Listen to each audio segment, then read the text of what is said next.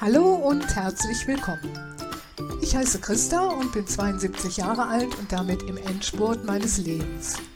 Im Laufe der Jahrzehnte haben meine Generation und ich viele Veränderungen erlebt, davon einige, die in unseren ganz konkreten Alltag hineinreichen.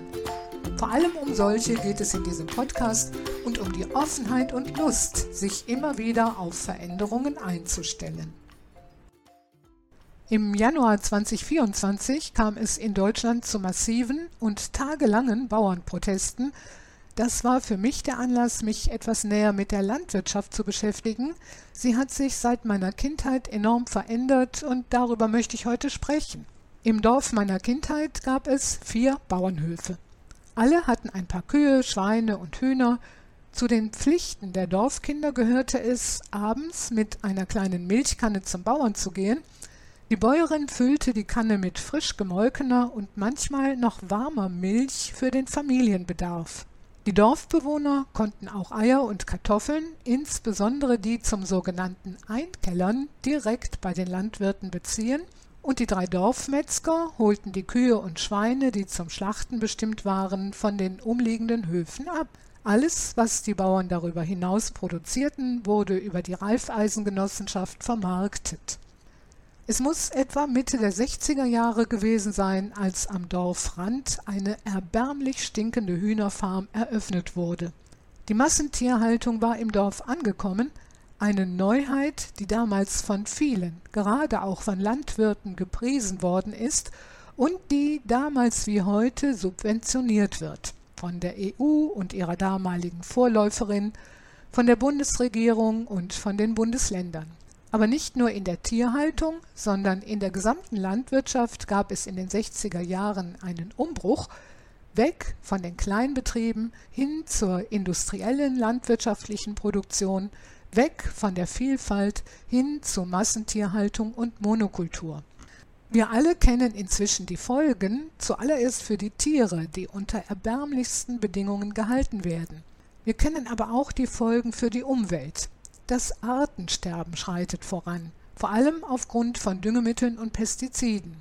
Diese ermöglichen zwar hohe Erträge, aber mittelfristig werden die Böden ausgelaucht und verkrusten. In Deutschland sind das fast 90 Fußballfelder jährlich. Das scheint noch nicht einmal viel zu sein, aber der Prozess schreitet immer schneller voran. In Deutschland wird 50 Prozent des Bodens von der Landwirtschaft genutzt und je weniger guter Boden zur Verfügung steht, desto intensiver wird die übrige Fläche beansprucht. Zu den Folgen für die Umwelt gehört schließlich auch der direkte und indirekte Ausstoß von klimaschädlichen Gasen wie CO2, Methan und Lachgas. Laut Information des Umweltbundesamtes vom 21. März 2023 verursacht die Landwirtschaft 14 Prozent des klimaschädlichen Ausstoßes in Deutschland. Nicht zuletzt hat die industrielle landwirtschaftliche Produktion Folgen für die Landwirte selbst. Viele kleine Höfe sterben. Laut Statista wurden in den vergangenen knapp 50 Jahren mehr als 70 Prozent der landwirtschaftlichen Betriebe aufgegeben. Und die verbliebenen Höfe werden immer größer. Und das müssen sie auch, damit sie durch Masse Gewinne erwirtschaften können.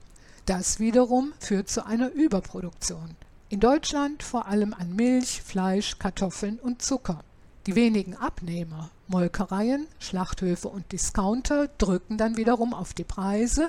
Für die Landwirte entsteht ein Zirkelschluss. Je mehr sie produzieren, desto niedriger sind die Preise, die sie erzielen können. Und nicht nur das, es werden in Deutschland jedes Jahr auch fast 11 Millionen Tonnen an Lebensmitteln vernichtet. Schon diese wenigen Schlaglichter machen deutlich, dass die Landwirtschaft in Deutschland in einer tiefen Krise steckt. Und genau darauf wollten die Bauern im Januar 2024 aufmerksam machen. Ich glaube, ihre umfangreichen Proteste waren schon lange vorbereitet. Die von der Bundesregierung geplante Streichung der Agrardieselsubvention war nur noch ein Auslöser, um damit zu beginnen. Dafür spricht, dass es innerhalb kürzester Zeit gelungen ist, Tausende zu mobilisieren, und dafür spricht auch, dass die Proteste stattfanden, obgleich die Bundesregierung schon vor Protestbeginn die geplante Streichung abgemildert hatte. Die tiefe Krise der Landwirtschaft ist über Jahrzehnte gewachsen. Die Umstellung der Betriebe auf industrielle Produktion bringt die Orientierung an Marktmechanismen mit sich wie Angebot und Nachfrage, Investitionen und Profit, und diese Orientierung gelingt nicht. Das Vorhaben, die deutsche Landwirtschaft auf industrielle Produktion umzustellen, ist somit krachend gescheitert.